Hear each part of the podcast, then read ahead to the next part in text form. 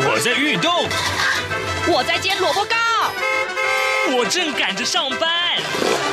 哦，我要赶着去上课啦！这个时候，我们都在听夏志平制作主持的《早安台湾》。早安台湾带给你最热门的时事访谈，最感动的人物专访，最直接的民意表达。对，让我们一起收听《早安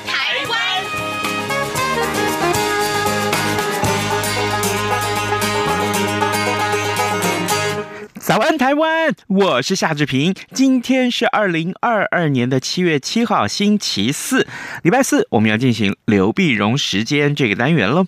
那么，待会儿呢，志平要为您连线东吴大学政治系刘碧荣教授，我们请刘老师为我们解说最重要的新闻外电。这个礼拜事情还不少哦啊！我们看到了美国，呃，这个枪支的管制问题的确是非常的严重啊。还有就是俄乌战争的最新的情势，待会儿。我们都要请刘老师跟我们一块儿分享。呃，在跟刘老师连线之前，志平有一点点时间跟大家说一说各平面媒体上面的头版头条讯息。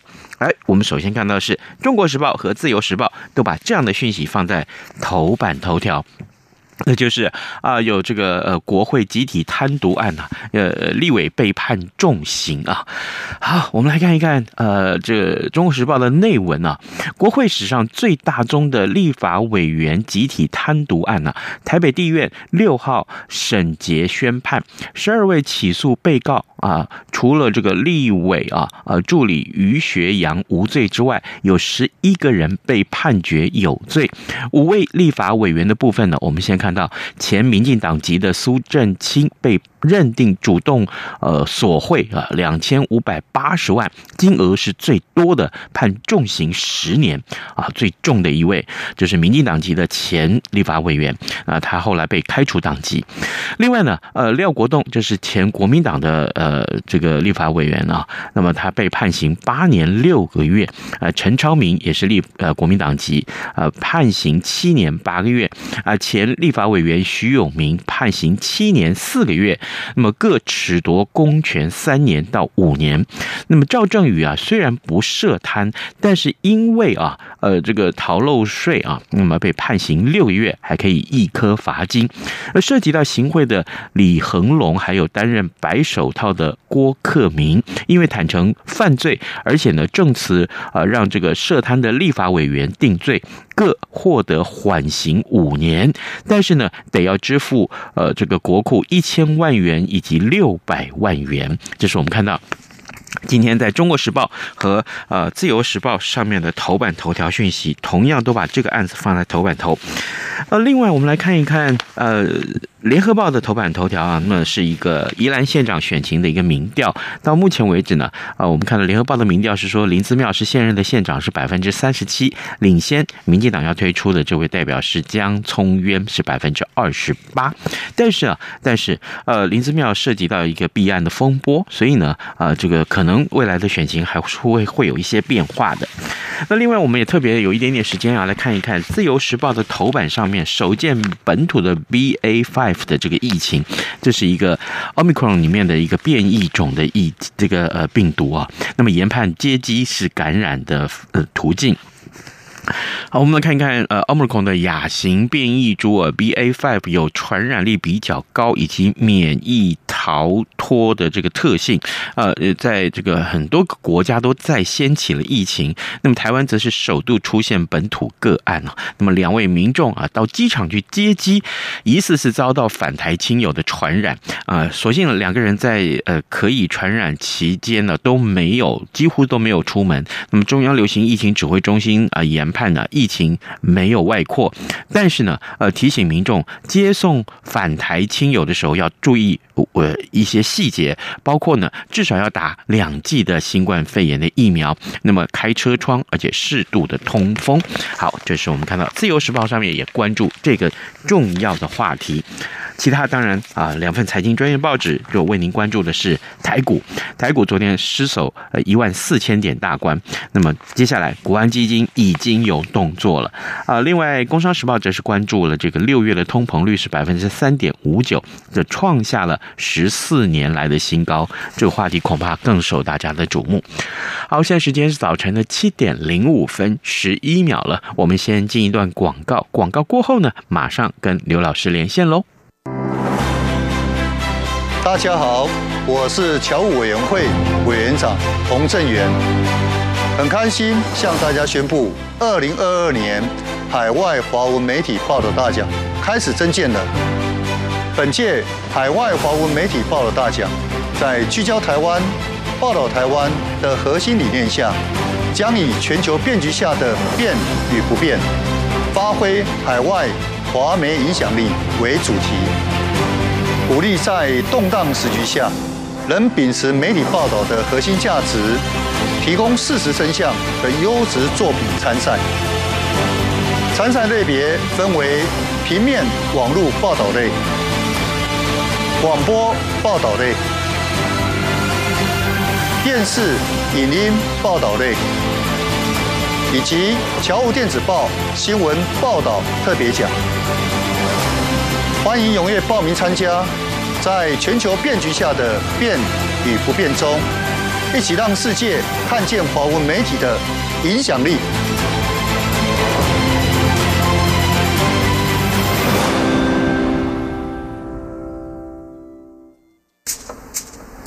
早安，台湾，正吃着什么样的早餐？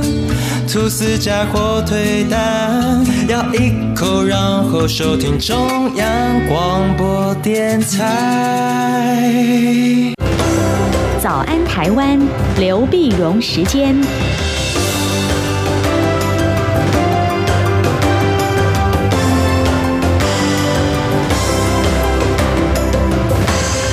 这里是中央广播电台台湾之音，您所收听的节目是《早安台湾》，我是夏志平。此刻时间早晨七点零七分十九秒啊，来，我们要为您连线东吴大学政治系刘碧荣教授，我们请刘老师为我们来解说重要的新闻外电。老师您早。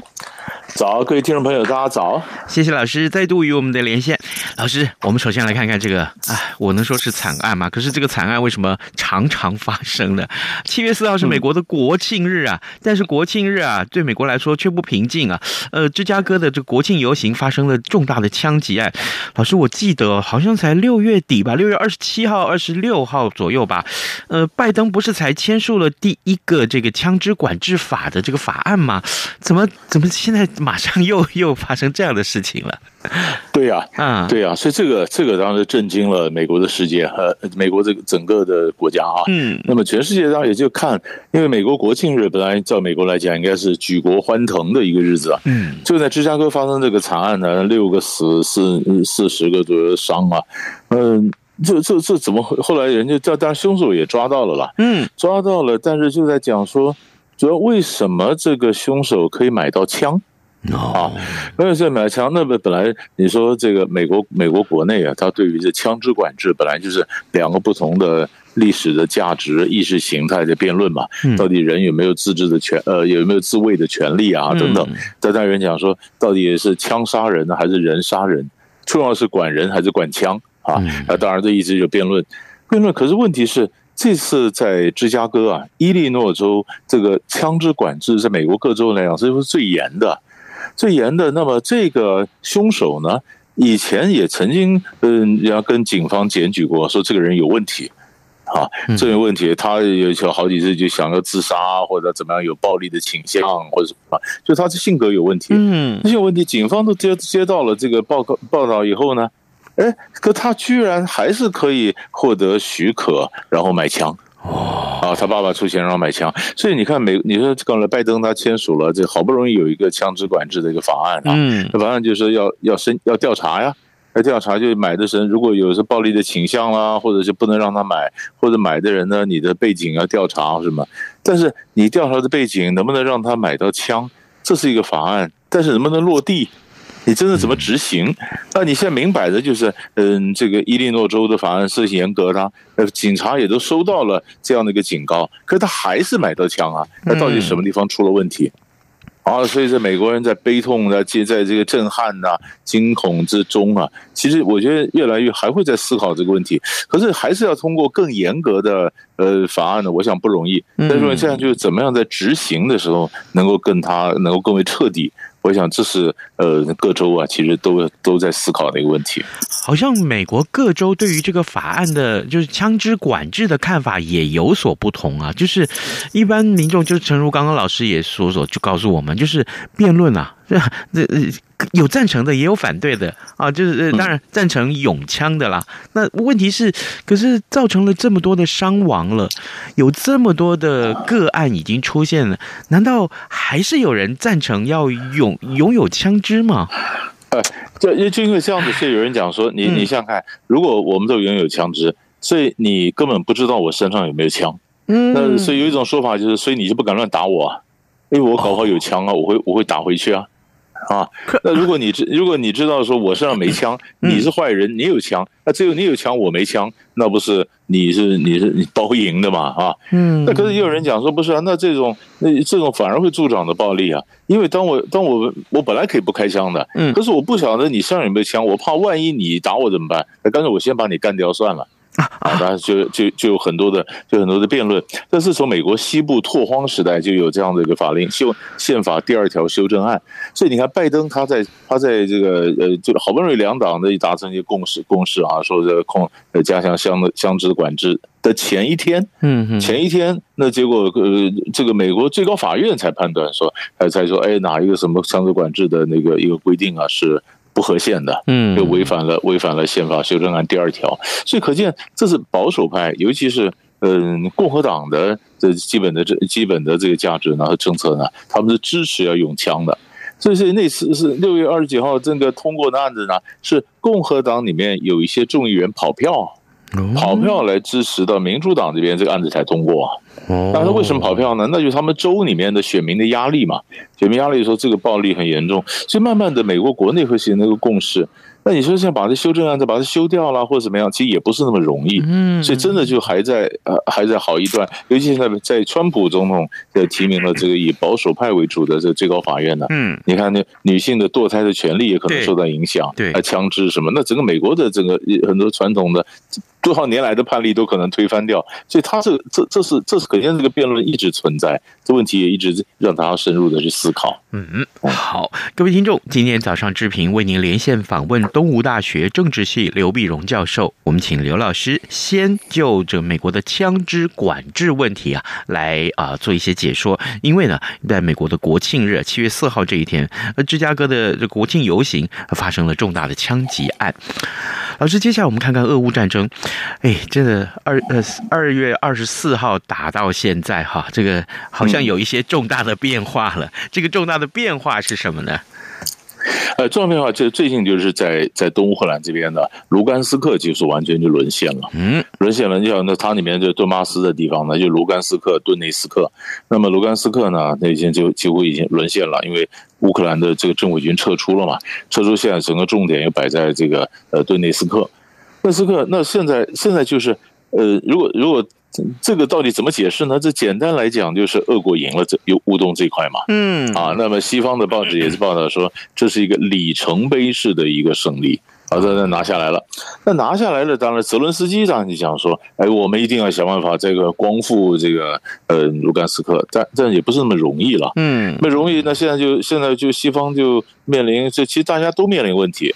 那你西方呢，就必须你支持泽伦斯基更多的武器，你制造更多的武器，你制造更多的、更多的、更先进的、更多的炮火啊。那么，但是问题是你再这样投下来，这局势已经有变化以后，很多人就讲说，这些美国啦、欧洲啦，就是联合起来反对俄罗斯的这个这个阵营里面，会不会有不同的意见会出来？嗯啊，有的人讲说，我们是不是？但是是找找呃，是不是还要继续给武器呢？还是我们想办法结束战争呢？这种有可能不同的不同的声音会出来。可俄罗斯这边也面临挑战呢、啊。嗯，你拿下来没那么容易啊。你拿下来是拿下来，那你要怎么样的去去巩固你的胜利？你要怎么能够治理它？你拿下来是断垣残壁、满目疮痍啊！呃，底下还有很多游击队啊。呃，那你那你是怎么样的把你的这这个这个怎么样的一个一个这个统治，而不是说我这今天拿下来城，明天又被拿又被又被又被这个呃乌克兰军的又夺回了，后天你再夺回来，两人在拉锯战，你拿几天，我又抢回来几天，这个胜利是没有什么意思的。是，但是怎么样让这个胜利能够巩固？但是有一件事情可以肯定，就是乌克兰东部它矿产很多啊。嗯，但是你想乌克兰很多的地下的宝啊什么都在都在这个乌克兰东部啊。而且俄罗斯拿下来卢甘斯克这边呢，它可以开一条走廊，一路可以通到克里米亚半岛。克里米亚半岛，那这样子，它在不管经济上或什么支持支援这个克里米亚半岛呢，也相对讲比较容易。所以俄罗斯不可能放啊，那除非他被打出去，不然他是不可能放。所以现在问题就是谈判的时候呢，那泽伦斯基说那领土当然不可能割了，那不可能割让，那不可能放，不可能放，那打下来人他 不可能放，那这个怎么办呢？啊？所以这个其实打下来，理论上俄罗斯就有一个，既然是个转折点，它就有一个结束的一个理由嘛，或者就有一个下台阶或者什么，理论外交上可以玩。是，可是这样打到这里，他是杀红了眼了以后，那怎么缓和？其实呃，我我们也不知道，就看看他下一步。老师，我记得在俄乌战争还没有开打之前，您就跟曾经在节目中跟我们分享过，就是乌东的这两个地方，当然一个就是卢甘斯克，一个就是顿内茨克，然后这两个地方原来就是比较亲俄的。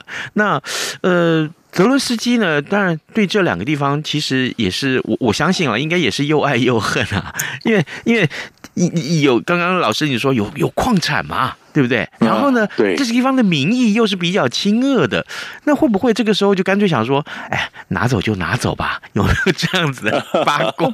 因为他这个这个也也也也是麻烦，因为本来他们就是自己不是成立了自己的共和国嘛？对呀、啊，共和国全世界没有人承认他，对吧？嗯。那么，呃，乌克兰基辅当局呢，也一直跟他们有交战，想把想收复的地方，像中央的势力想进得去进去，结果也进不去，进不去呢？那结果，那结果，那那。那现在就是俄罗斯的，干脆就把它拿下来了。嗯，但是可是可是也有人讲说呢，有些呃亲俄罗斯的地方的这些人呢，他亲俄罗斯，可是他不见得都支持普丁的帝国主义哦啊，所以他们的内部也是分歧的。有的人是我我完全就投向俄罗斯，当然甚至他们都已经住到俄罗斯里面去了。但是也有一些人呢，他觉得呃我我是俄罗斯人，我支持俄罗斯历史、俄罗斯文化，可是我不支持普丁的帝国主义，所以他们也在抗争。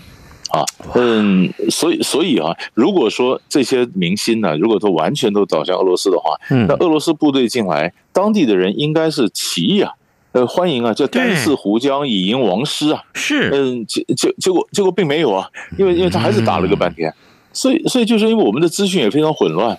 啊，那但是我们就常理来判断的话，如果你期待的王师来解来解放我们，已经期待很久了。那俄罗斯来，那赶快我就把乌克兰的部队政府军把他干掉，官员干掉，然后我投靠俄罗斯。理论上好像应该这样的嘛，但事实上并没有啊。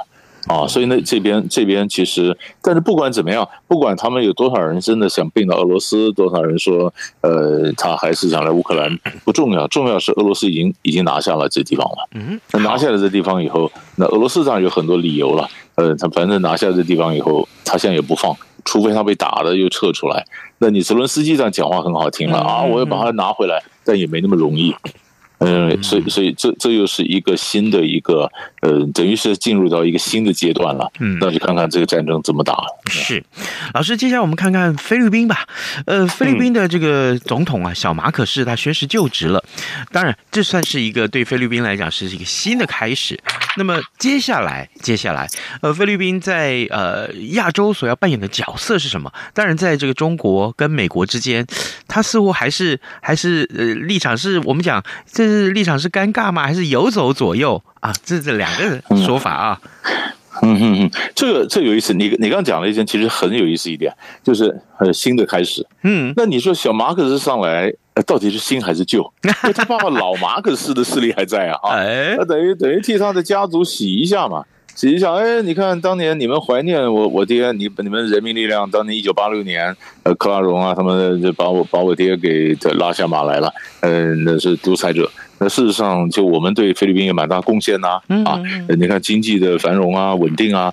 好，那现在呢？其实这就这这是一个他过去在网络上所塑造的人设啊，就是说，其实呃，老马可是没有你们想那么坏啊，呃，他也他也有政绩，可是现在面临一个考验，就是说，他说他爸以前做的不错，但是现在那你也面临了同样的经济问题，那你必须让人家晓得说你是做的不错，你有能力的啊。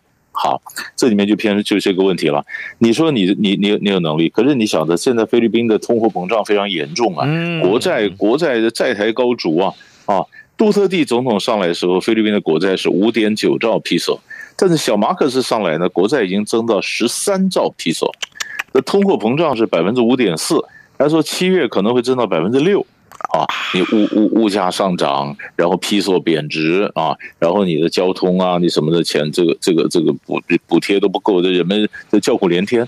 只有在海外的菲劳啊、菲佣啊，他们就高兴一点，嗯，因为他们在海外赚的钱汇到国内去，可以换到比较更多的披索。哦，啊。啊，这么说，因为菲律宾本来它好大一部分财力的来资源来源就是海外的这个移工啊，他们所汇回来的钱，而且钱就赚很多钱了。所以你家里有个菲佬，你你有有个有个哥哥在国外打工，那你在国内事实上蛮多钱了。可是问题别的没有人在国外打工的，他生活就遭受了困难啊。这些人都是支持小马可斯的，那么是你不同的要求你要一一去满足啊，满足呢，这当然还包括能源的问题。好，现在问题在这里，您的能源问题，你菲律宾的这个天然气有点路上天然气有点枯竭，然后他就要往有海里面去探勘天然气。你到海里面探勘天然气，那就跟中国大陆的就南海的问题就碰撞了。嗯，啊，南海问题碰撞了，那中国大陆就讲说可以啊，你要跟我签订共同开发的一个协议，我就让你开发嘛。可是菲律宾说那是我的，我怎么跟你共同开发？我若我如果同意签这个，那不等于说？这你我我的我的海底资源，你中国也有份嘛？那是我的呀！啊，菲律宾内部也搞不定，搞不定呢。这那你说这在经济、在政治上呢？那更那那菲律宾呢？其实它除了南海问题以外，你看这个呃南海的这南海问题，我们的我们中国人讲说 U 型线，U 型线里面七个大岛叫南海七星。如果你假设想象的 U 型线是个布袋的话，那布袋口两个国家，一个就是菲律宾，一个是越南。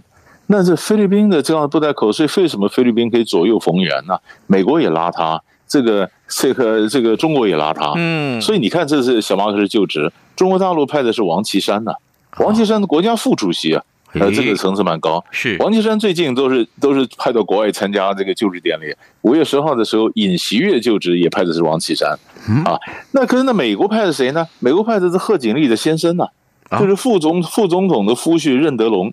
任德龙，那就也就那日本日本大日本日本派的是的外务大臣林方正，林方正这也就是说他派的都是位阶都蛮高的。嗯啊，那有意思的是，韩国总统就职时候呢，呃，王岐山、任德龙、林方正三个人见个面。呃，小马可是就职的时候，他们三个人又碰头了。哎，啊，呃，这个这个这个就专门就 道贺的。哎，他们他们三碰，那三碰就表示他大家都强调的关系很重要。你看这个小马可是跟这个王岐山见面的时候就讲说，当年一九七四年，我跟我妈访问这个中国时候啊，怎么样怎么样？嗯，见到见到老毛啊什么，当时跟伊美代。伊美代就是马可斯的总统夫人呢，就他小马可斯的妈妈，呃，去啊，在讲到过去的关系怎么样？那美国这边也要拉，所以他也在非常谨慎的在亲中的情况下不反美，然后想要全力的跟起码跟中国达成什么协议，你要把天然气开出来，你才能救到菲律宾的经济。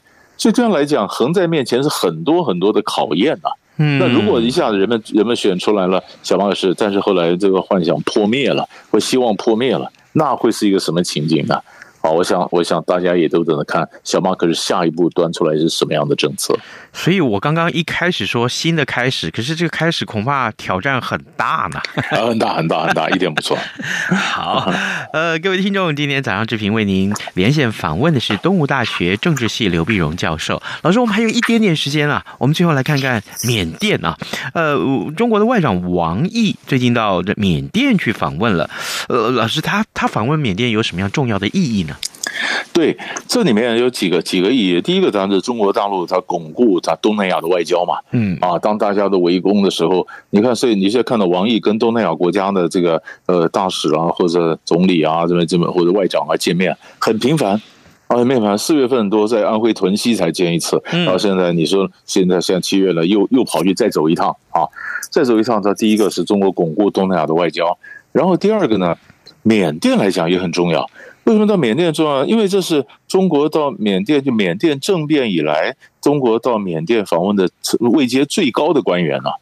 那是不是表示表示慢慢的，呃，国际社会或者以中国为主的一些国家已经接受了缅甸军事政变或军政府这个事实？嗯。啊，那你是不是当国当然当然呢？王毅去，当然他他做了很大的分注意的分寸。一个他是见到缅甸的外长，他没有去见缅甸的军头敏昂莱啊。然后第二，他也鼓鼓励说，你们要对话，要对话，要解决问题，而不是百分之百的去背书啊。但是起码对缅甸军政府来讲，这是一个强心剂嘛。啊，王毅来。那王毅来更重要的是，他是干嘛呢？他在访问缅甸，他在他他主要都那好几个国家嘛，缅甸、泰国、菲律宾、马来西亚、印尼。但那缅甸主要是开蓝莓合作合作会议啊的第七次外长会议，就是就是湄公河流域五个国家。但是在湄公河在中国境内叫澜沧江，是。澜沧江，所以烂煤，所以就叫蓝莓嘛，blueberry，蓝莓合作会议，那就表示美国也在抓的东南亚国这个这个呃蓝的这个这个这五个五个国家，湄公河流域五个国家，日本也在抓。是吧？那是这是哦，这是东南亚在中南不中南半岛上面非常重要的一个国家。美国的重点在这里，日本也在抓，中国当然也在强化跟这五个国家的关系。所以王毅亲自去，然后他也对缅甸，你看中国的很多的能源呐、啊，呃，天然气管从缅甸皎漂港、若开邦这边上来，所以他也关心缅甸的情势。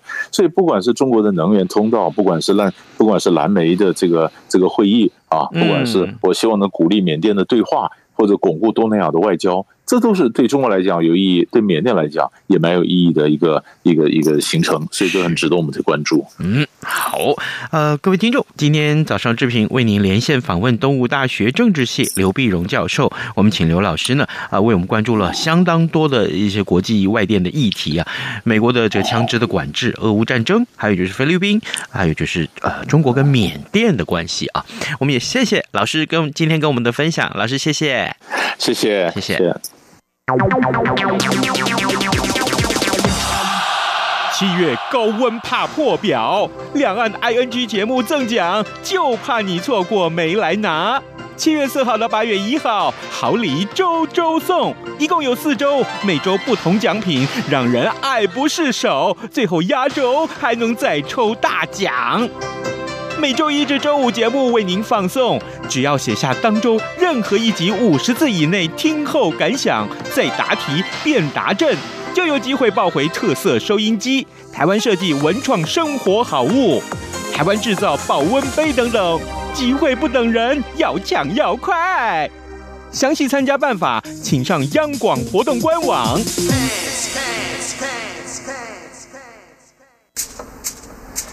早安，台湾，你正吃着什么样的早餐？吐司加火腿蛋，咬一口，然后收听中央广播电台。早安，报马仔。这里是中央广播电台台湾之音，您所收听的节目是《早安台湾》，我是夏志平。此刻时间早上七点二十八分二十二秒了，我们还有一点点时间来关注其他的新闻。今天呢，呃，在中国时报上面的头版啊，这则消息也是昨天我们跟您探讨的话题。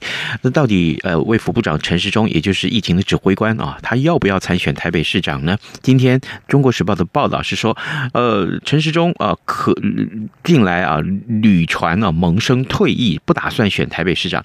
但呢，根据指出，呃，将会赶在民进党七月十七号举行全代会之前呢，陈时中渴望在下个礼拜三，也就是十三号，获得民进党呃这个征召来参选台北市长。而卫福部长接任的人选，高层是规划由陈时中的左右手，也是政务次长薛瑞元来担任。但是呢，薛瑞元还没有点头。最后，如果薛薛瑞元不接这个位置的话，那么基于选战。